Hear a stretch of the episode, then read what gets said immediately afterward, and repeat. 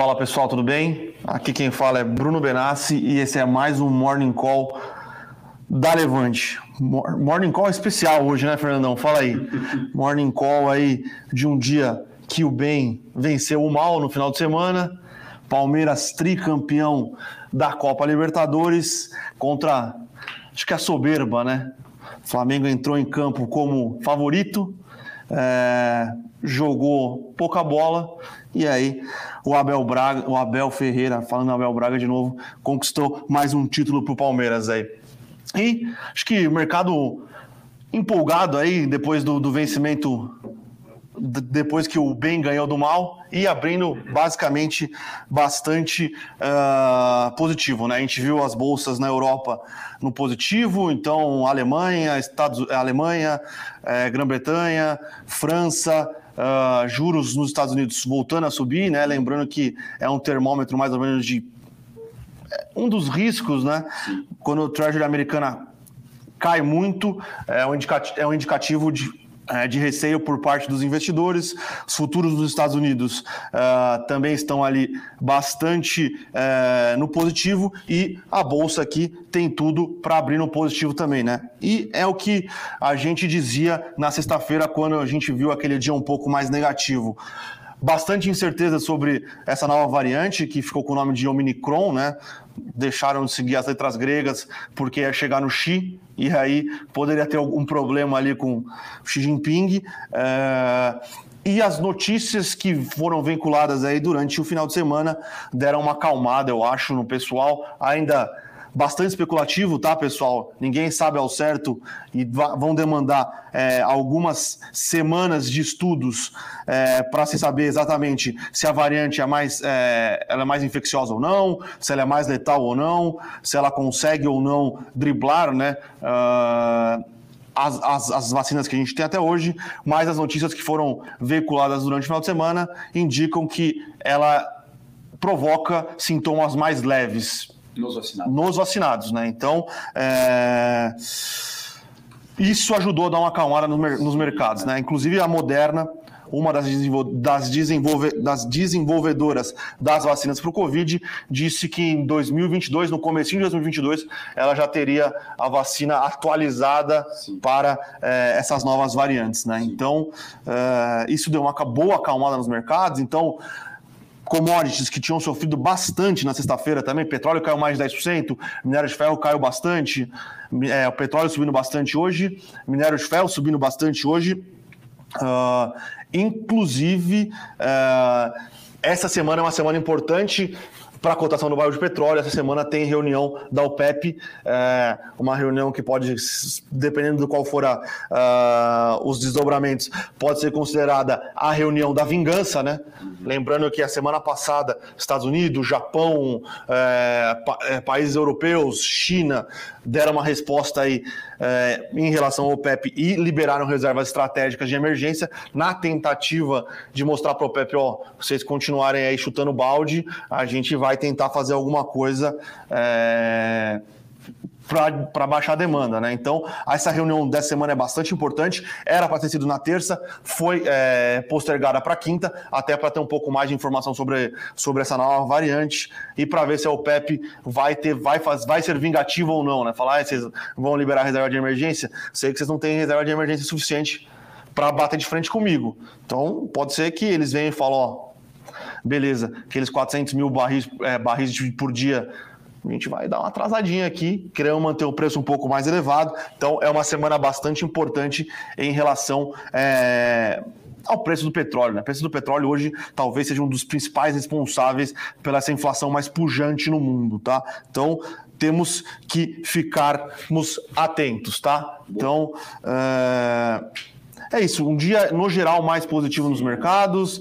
É, acho que talvez o que a gente tenha que manter bastante atenção é em relação à China, como essa variável, essa variante vai chegar na China, se ela vai chegar na China, lembrando que a China continua com a política de tolerância zero em frente ao Covid. É, as bolsas por lá fecharam no negativo. Sim. É importante citar isso, talvez uma questão de delay. Não foi uma queda expressiva ali, mas só para a gente é, deixar mais ilustrativo aqui, a bolsa de Hong Kong é onde tem boa parte das ações Big Techs da China fecharam em queda de aproximadamente 1%, lembrando que já foram registrados casos, é, alguns casos isolados na Holanda. Ásia e também na Austrália de Covid. Uh, inclusive, notícia aí também fresca dessa manhã, um paciente, um paciente, desculpa, um passageiro vindo da África do Sul testou positivo aqui no Brasil, não se sabe se é um caso associado também a essa nova variante. Não, só na contramão aqui, para a gente deixar bem claro, Ocidente positivo. Então, Ocidente positivo. positivo os futuros americanos no positivo, os futuros aqui da Bolsa Brasileira também indicam uma abertura no verde. E como o Bruno falou, na ponta contrária, né, o Porto Seguro Global, que é a Treasury americana, recuando aí, voltando para casa dos 1,53%, ouro recuando um pouco, e o Bitcoin aí voltando a negociar acima dos 57 mil dólares a moeda. Parece bastante correlacionada com dias positivos, né? Uhum. Então, só uma coisa também que a gente não falou: a bolsa que mais caiu na Ásia foi a bolsa de Tóquio, né? Do Japão. O Japão fechou as fronteiras. Falou, opa, aqui não. Uhum. Então. É, eu acho que são dois pontos. Até a gente trouxe isso no comentário macro do dia de hoje, né? Por hora, frente ao noticiário de sexta, pontos positivos. O primeiro dele, deles é que Primeiro, poderemos ter uma é, atualização vacinal das grandes desenvolvedoras relativamente rápida. O segundo ponto é que, por hora, os indicadores é, apontam para uma, uma mortalidade baixa. Sim. Porém, se essa se a contaminação vier a ser muito rápida, pode provocar lockdowns em algumas regiões e aí talvez esses problemas de supply chain fiquem um pouco mais é, persistentes que o esperado. Lembrando que continua fazendo preços se eventualmente alguém trabalha de repente na área de logística ou industrial, com certeza está passando por isso, né? Então acho que são esses dois contrapontos que devem ser monitorados. E falando um pouco de Brasil, eu acho que a principal notícia do final de semana foram as prévias do PSDB, sim, né? Sim, sim. Que foram na verdade adiadas, só para a gente retomar aí é, o quadro de uma semana atrás. Foram apresentados problemas de ordem operacional nas eleições da última semana. O PSDB contratou uma nova empresa aí para poder fazer a sua votação. E nas prévias, quem saiu vencedor foi o João Dória. Existia até uma possibilidade, algumas casas é, especializadas em é, análise de dados políticos, por uma vitória do Leite. Isso acabou não se materializando, se eu não me engano, foi 55 a 45. 53 né? a 41, é, uma coisa assim. Sim. E aí uma terceira, uma terceira via, né? Foi, foi com 2%. Que, que é, é o Arthur Virgílio. Exatamente. Então, é, a monitorar também. Uh, essa situação política, né? Sim, sim. O mercado acho que talvez já esteja um pouco mais animado também por causa do Sérgio Moro. Sérgio, Sérgio Moro, uh, Sérgio Moro já está apresentando aí mais de 10% de intenção de votos, uhum. começou com 5%, depois que ele, ele realmente confirmou a candidatura em pouco tempo, ele cresceu bastante, ele dobrou basicamente a, a, intenção de voto. É, vamos ver, vamos ver. Acho que ainda está uhum. muito cedo. Muito cedo. Muito cedo. Muito cedo. É, aqui a gente é mais do lado do palpite do que da análise, né? O Felipe Berenguer pode é, trazer aqui um dia uma análise bem mais robusta. Porém, o que a gente vem discutindo muito, né, e o Felipe vem dando uma aula nesse sentido, é que cada eleição tem uma história. Sim. Que a gente vê aí nas últimas é, são histórias de candidatos desidratando rapidamente, outros crescendo de maneira bem é, rápida e talvez inesperada. Então ainda é muito cedo, vai, tem muita água para passar por baixo da, da ponte e evidentemente ano que vem a gente vai ficar muito atento a isso com certeza vai ser um ano especial, principalmente o Felipe Berenguer, que vai trabalhar Sim, bastante. vai trabalhar bastante, exato. Felipão, ano que vem, vai sofrer. Vai sofrer. Ainda sobre Brasil, a semana temos, temos aí amanhã na CCJ uhum. é, a, a, votação né, na Comissão de Constituição e Justiça do Senado sobre a PEC dos precatórios. A ideia uhum. é aprovando amanhã, já levar para o plenário, tentar votar. É, não existe certeza se isso vai acontecer dentro dessa semana, uhum. é, porém seria bastante, mais bastante positivo para os mercados é, acabar logo com essa conversa. Né? O mercado não aguenta mais é, essa indecisão política, aprova, não aprova, se não aprovar, o que, que vai acontecer. Não que a gente já falou isso aqui algumas vezes, tá? Não que o mercado enxergue como sendo positivo a PEC dos precatórios, porém mata uma incerteza que uhum. já está aí contaminando o noticiário faz bastante tempo, é, a, colocando bastante incertezas. Pelo menos agora está precificado qual é o uhum. custo, como uhum. vai ser, qual vai ser o, o qual vai ser o, o tamanho do, do, do afrontamento à política fiscal é, brasileira. Então, tira uma, uma, né, tira uma incerteza da frente Sim. e bola para frente. Lembrando que ainda existe, o Congresso precisa aprovar o orçamento de 2022. Uhum. Provavelmente vai ser apertado em dezembro, né? Acho que hoje a gente tem Caged, né? É hoje ou amanhã? Acho que, se não me engano, sai hoje, inclusive já deve ter saído aí às 10 da manhã. Uh, se não me engano, a gente também tem depoimento do Powell, mas talvez o principal fato, fator macro aí da semana seja o payroll, né? Payroll na sexta-feira. Vamos ver como é que está a saúde da economia americana, mas é importante essa semana, principalmente hoje, escutar o qual vai ser o, o tom do Powell, né? É, nova... E garantir o emprego, né? Garantir um emprego, sim, é. então, mas a gente tem que ver se, qual vai ser o tom dele em relação a essa nova sim. variante. Os casos estão aumentando nos Estados, nos Estados Unidos também, mesmo sem essa variante, então.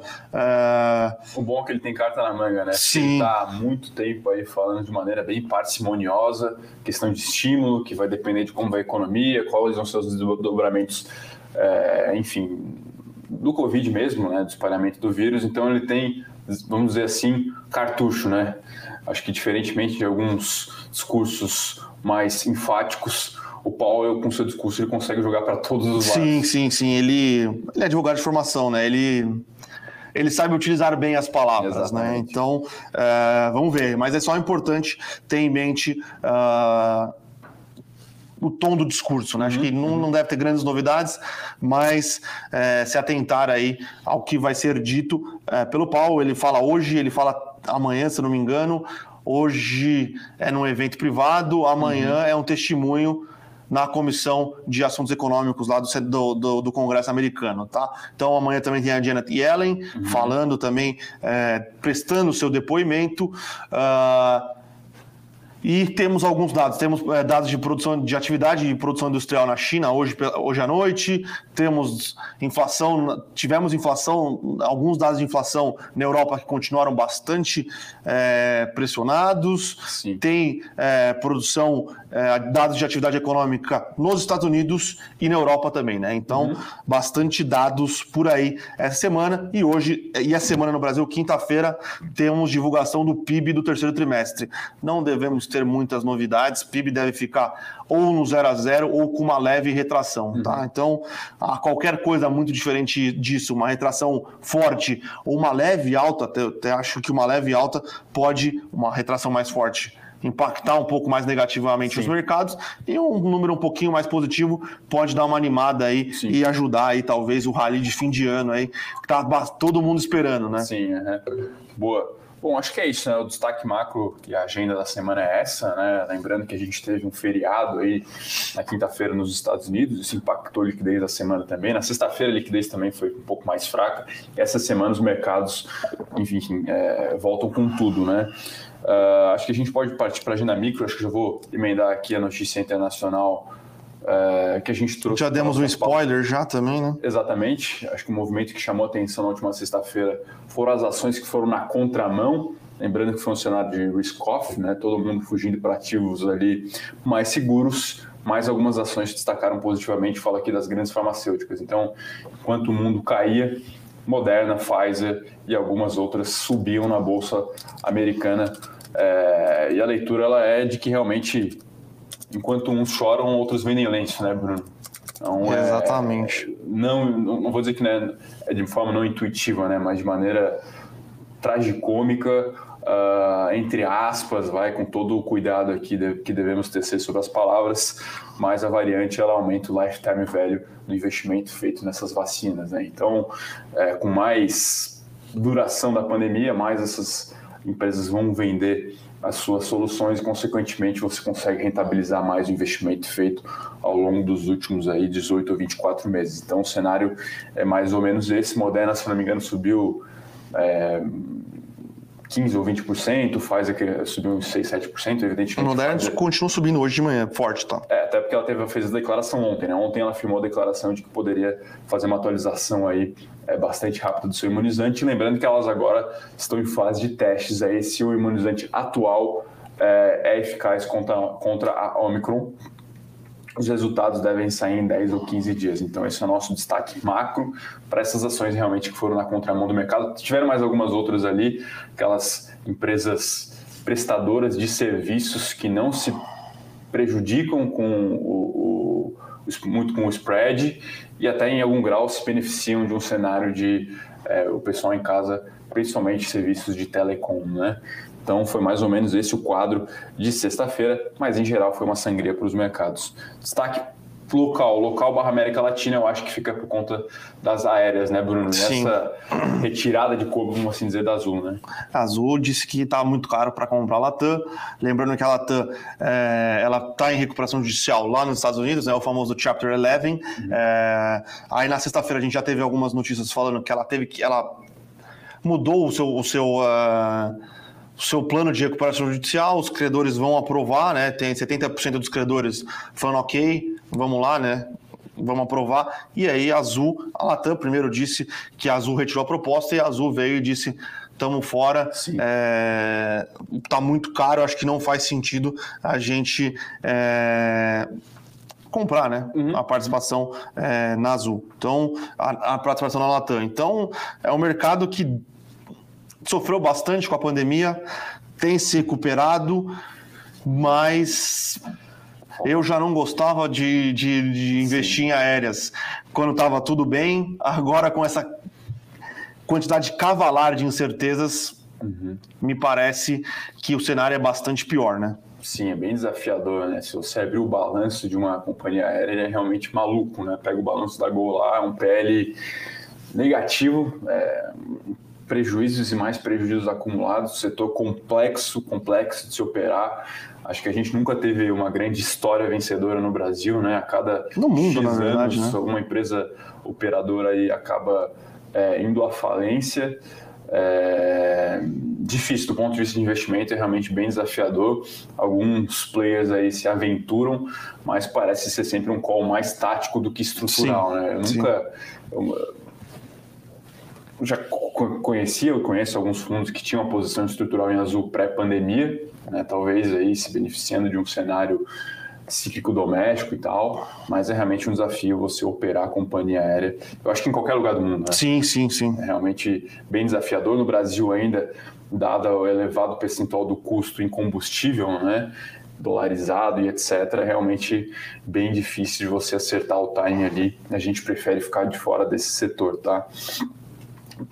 Demais notícias que a gente tinha também hoje no cenário micro. Tem TIM, né? O, TIM. o uhum. CEO da Telefônica Itália, né? Uhum. A, TIM, a TIM mãe, né? A TIM uhum. original. É, a matriz. A matriz, ela, ele renunciou ao cargo e quem foi escolhido para tocar o negócio é o presidente da TIM no Brasil, né? Uhum. Então, é, ele vai para lá, uh, só que ele vai para lá com é, tudo que envolver se a Telecom Itália for comprada, obviamente, pelo KKR, né, que é um dos maiores fundos de private equity do mundo, é, tudo que envolver as decisões da Telecom Brasil, da TIM Brasil, ele está fora uhum. por causa de conflitos de interesse. Né? Então, uhum. uh, ele vai para tocar o plano estratégico da TIM, que parece que não, não estava dando muito certo. Uhum. É, desde 2019, a TIM, a TIM Itália sofrendo. É, e aí mandaram embora o atual CEO, até existiam umas fofocas aí de que a, ele ajudou a elaborar o, o, o plano de. É, proposta de compra. Aí os caras falaram, cara, tchau, tchau. Uhum. Tá, então aí o presidente da Telecom Brasil foi o escolhido, tá? Mas ele tem essa questão aí envolvendo não poder votar caso a TIM depois resolva vender a Telecom Brasil é, ou algo nesse sentido. Ele, ele vai ficar à parte por causa de conflitos de interesse. Então, é, é uma notícia que está na mídia aí já faz algum tempo. É, essa proposta vai ser analisada pela TIM, lembrando sempre que o governo italiano ele tem é, poder de veto uhum. sempre que algum grupo estrangeiro faz uma proposta é, por, por, pelas empresas de telecom do, do, país. Então, vamos esperar aí para ver o que vai acontecer, tá? Mas Telecom Brasil aí, ele vai, na teoria, ele vai tocar os dois business, né? Ele vai tocar os Sim. dois negócios, mas me parece que ele vai focar mais na matriz, né? Nossa. Parece fazer mais sentido. Uhum. É, Outro assunto é, que trouxemos foi em relação aos números da Black Friday. Sim. Digamos que a Black Friday foi bastante decepcionante, né? Uhum. Então, crescimento de 5% no ano contra ano. É, não repõe nem a inflação do período, né? Exato, exato. Então, é, foi muito. Uh, foi muito decepcionante, né? Eu acho que ah, não foi só aqui no Brasil também. A gente viu lá nos Estados Unidos, Sim, os números é. da Black Friday também foram fracos, tá? Então eu acho que é, talvez os números não tenham sido fracos, né? Que a base de comparação 2020 uhum. é uma base de comparação ali é, bastante forte e o mercado às vezes tem, tenta perpetuar tenta, sempre tenta perpetuar o muito positivo é, e quando está no muito negativo, Sim, ele é. sempre tenta perpetuar o muito negativo. Tá? Então, foram números desafiadores aí, é, realmente mostrando que o Brasil aqui, pensando em inflação alta, desemprego, é, juros altos, deu uma arrefecida no consumo. É, e acho que o cenário é desafiador para as empresas de e-commerce, né? Ainda, a gente ainda acredita que é uma tendência global, uhum. a gente ainda acredita que o e-commerce vai ganhar cada vez mais representatividade é, no, mix no, mix do varejo, porém cada vez mais competitivo, cada vez mais difícil, cada vez mais desconto, cada vez mais desconto para o seller, né? Lembrando que existe um P, o 3P e aí existe a venda física, uhum. vai. Então, um P é estoque próprio, loja, estoque próprio, apesar de agora as, alguns varejistas estarem usando os, as suas lojas como hub para sellers para o 3P, pro 3P, o 3P é aquele que você só presta serviço.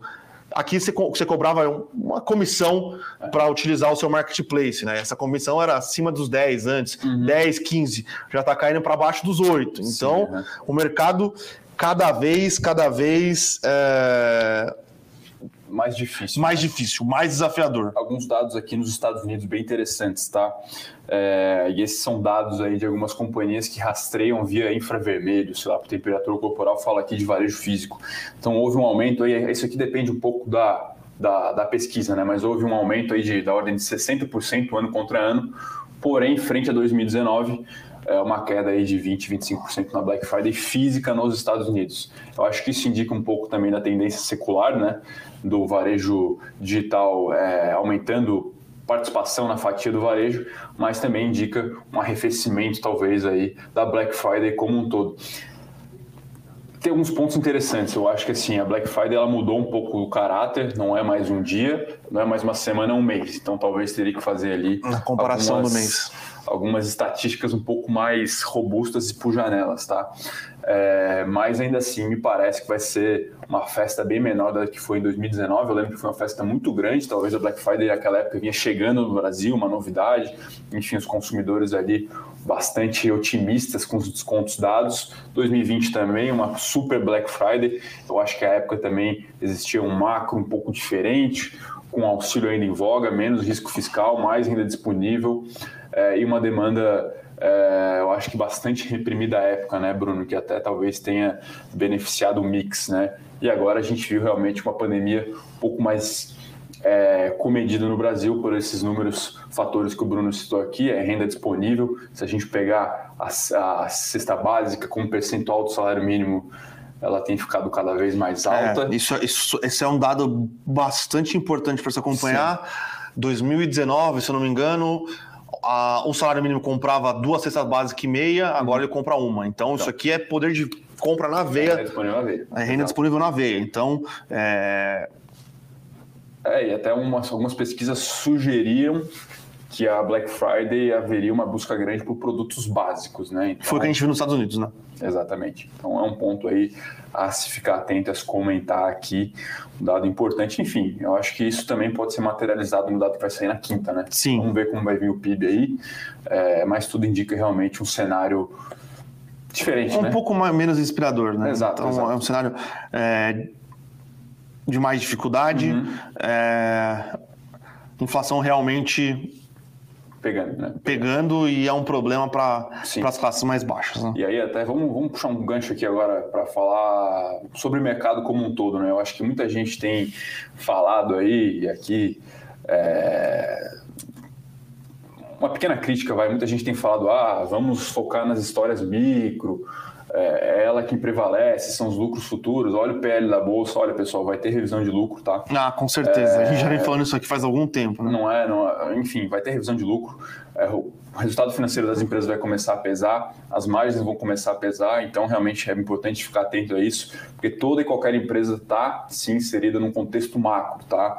A gente que não está falando de que o país vai acabar, eu acho que longe disso, as empresas listadas na bolsa tendem a ser as melhores dos seus setores, e no limite podem no longo prazo, no médio prazo se fortalecer, Sim. porque realmente o cenário competitivo pode ficar melhor para elas, que tem uma estrutura de capital mais ótima, acesso a crédito, pode adquirir alguém ou não, enfim, mas é sempre importante levar em consideração que é um cenário um pouco diferente é, talvez do oba-oba dos últimos dois, três anos, que a gente teve uma onda aí de CDI muito baixo, é, uma onda de alavancagem operacional na veia.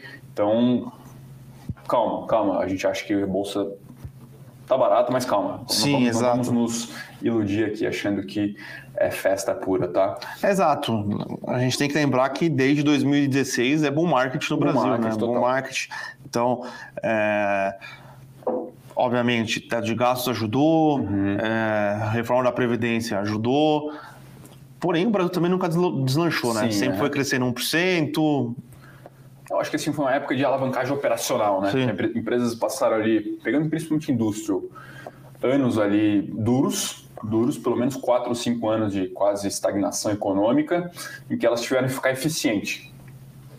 Enxugaram a estrutura de custos, otimizaram também é, estrutura, né, investimentos, e do nada veio uma demanda relativamente grande em recuperação. Como você estava enxuto, você ganhou muita eficiência, né? alavancagem operacional, você diluiu custo fixo. Isso com CDI embaixo também beneficiou o resultado é, financeiro. Né? Agora, talvez seja uma época um pouco diferente, que a economia vai ficar mais ou menos de lado, um CDI um pouco mais caro também. Então, esse benefício da alavancagem ou da desalavancagem nesse momento vai ficar um pouco mais é, sentido, né? Sim, exatamente. E tem uma questão é, que eu diria que é micro, mas é micro pensando no mundo no, no investimento. Uhum. Muito saque de multimercado, muito saque de fundiação, pressão vendedora, né? Sim. Então, uhum. é, não tem muito, não tem muito não tem muito Sim. mistério, né? Uhum. Fundo de ação long only tomando ressaca, é, resgate, fundo de multimercado tomando resgate,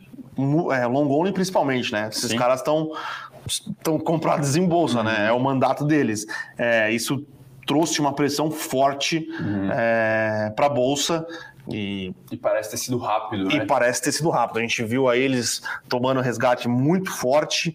É, e é aquilo, né? A gente falou isso aqui na sexta. Uhum. Talvez não seja a hora de você aumentar sua posição em bolsa.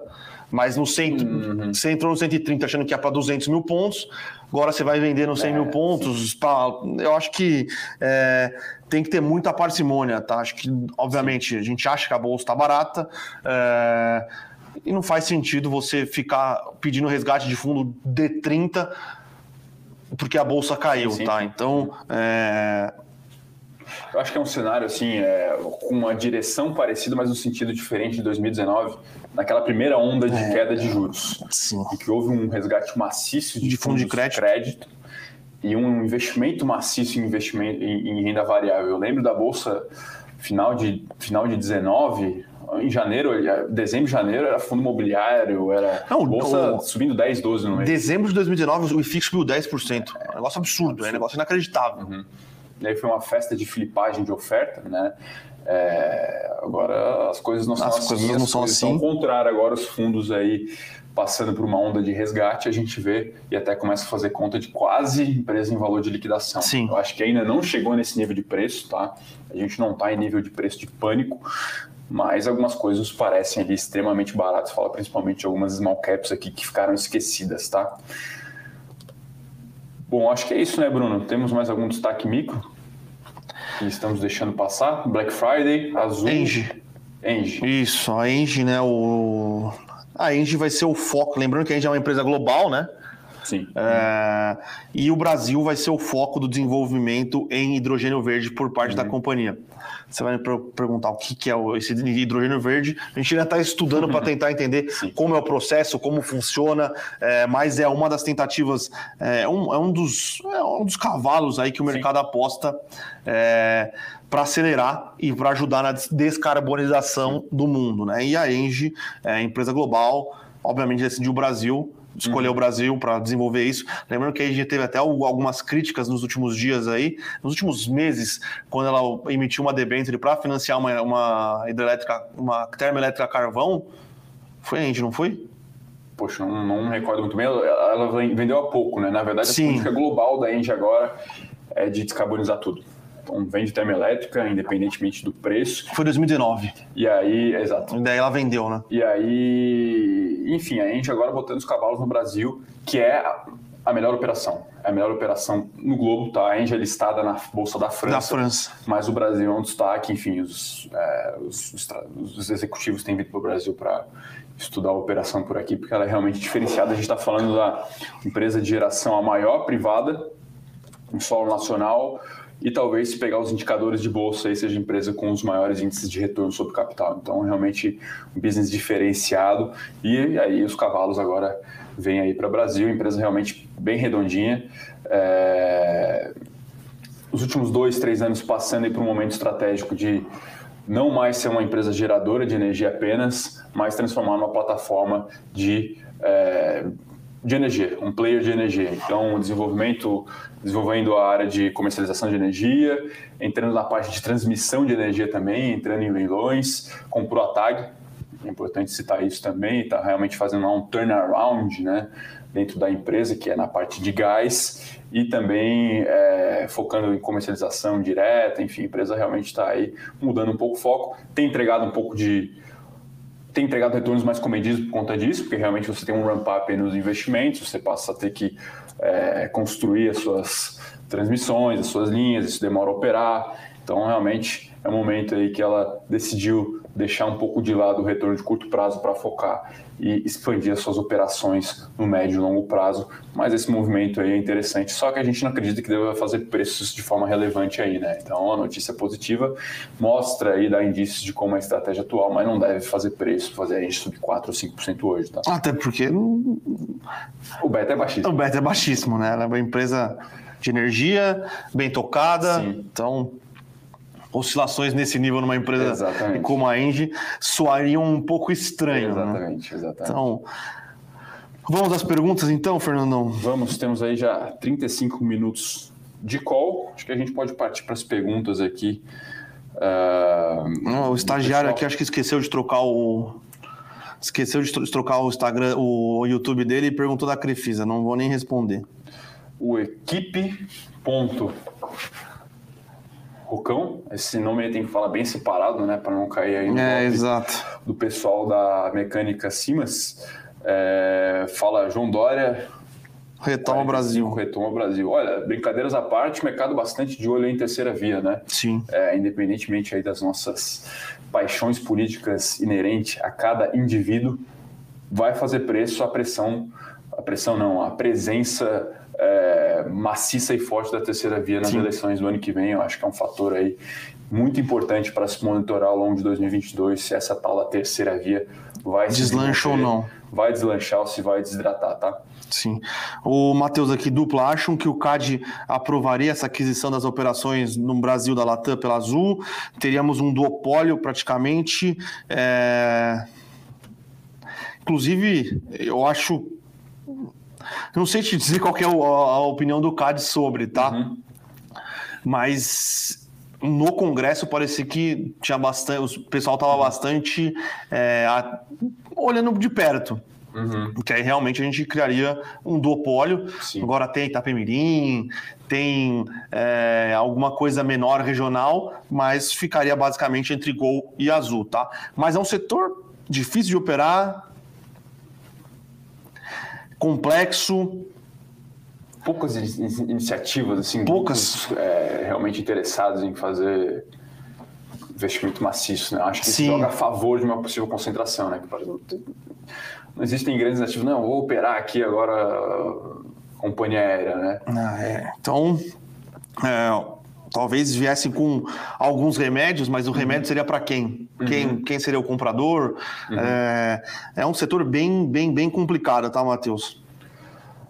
O Adilson aqui perguntando das Alibabas dele. Sim, uhum. Baba 34, o, BDR, que tem valorizado é o dólar, né? Porque realmente a ação vem apresentando um desempenho bastante fraco. Eu acho que a última grande notícia aí, é, do ponto de vista da empresa mesmo, foi o resultado, né? O resultado do último trimestre. Foi um resultado bom, tá? Mas acho que é, o fato dela ter alinhado o mercado de que espera taxas mais comedidas para frente em termos de crescimento parece estar fazendo preço, né? É, e claro, né, todo o escrutínio regulatório ao longo da, da última semana ele não acelerou, mas enfim, a notícia de que possivelmente vai haver uma deslistagem da Didi nos Estados Unidos é, parece ter pego. E também a Tencent né, sofreu também um pouco, dado que os próximos aplicativos é, vão ter que passar pela aprovação dos reguladores por lá. Então não vai ser qualquer joguinho que vai poder ser aprovado lá na China.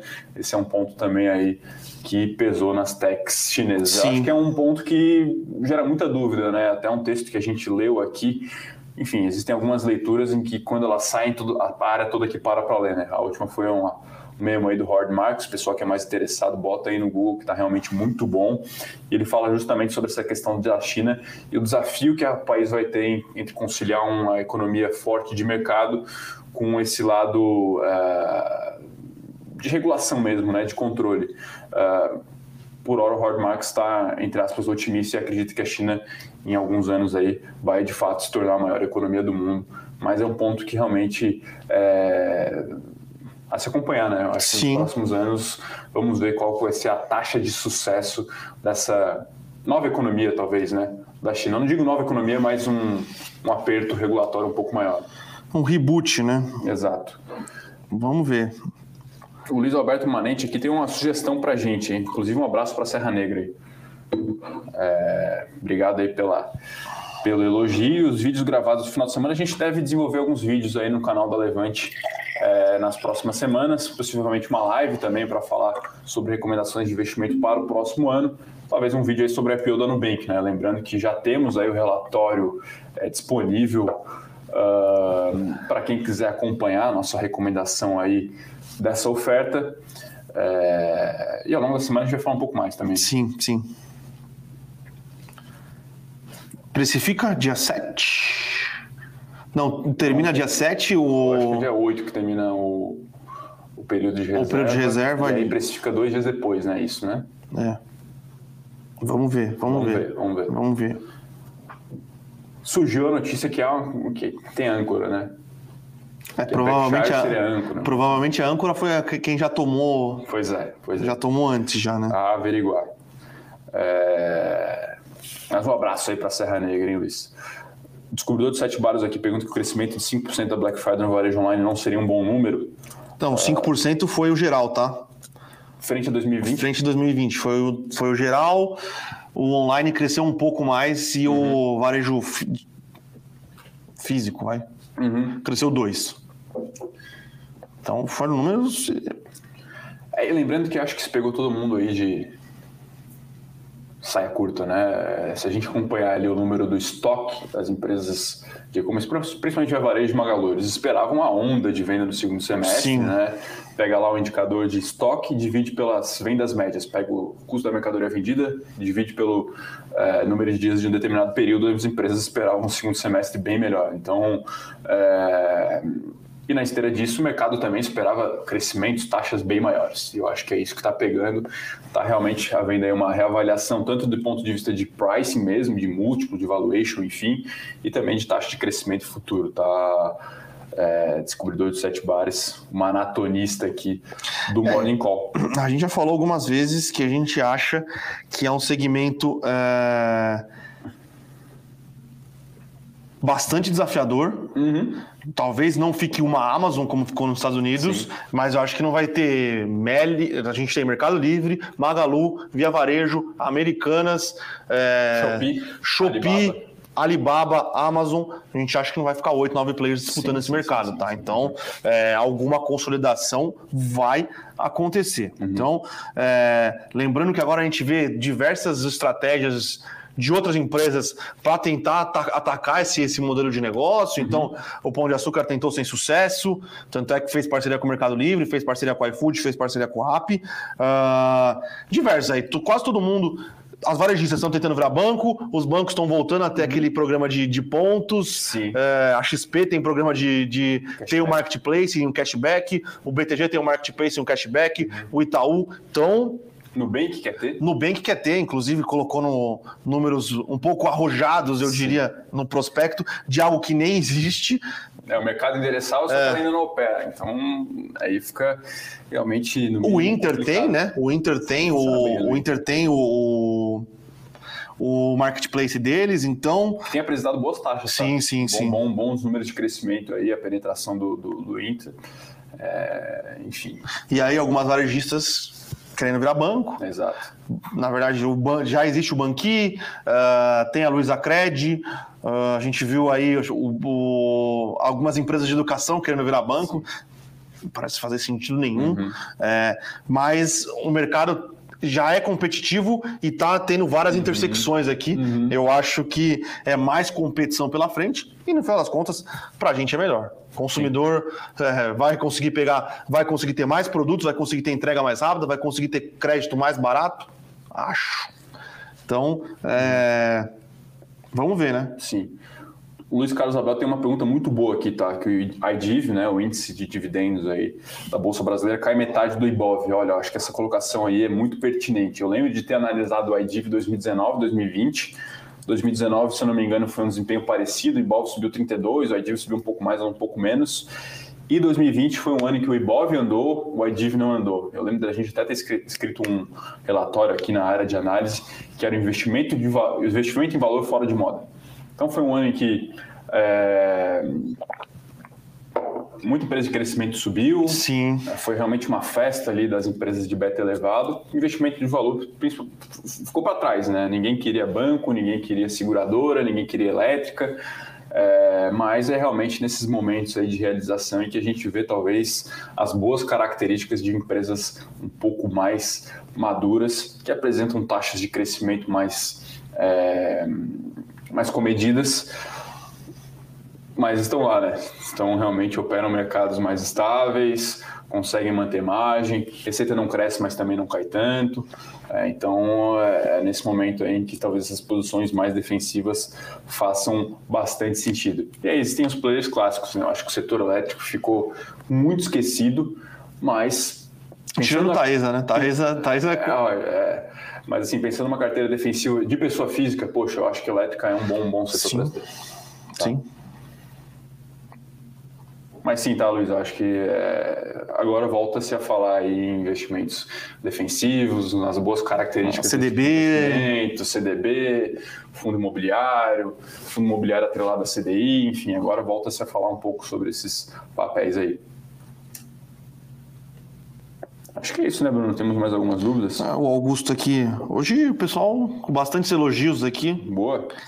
Agradecer a todos aí que sempre estão com a gente, os novos. Então, é... Sempre muito bem-vindos. Sempre né? muito bem-vindos, né? E é, o Augusto aqui falando o grande problema do setor de varejo online, é que da noite para o dia aparecem novos concorrentes, fracionando mais aí no mercado.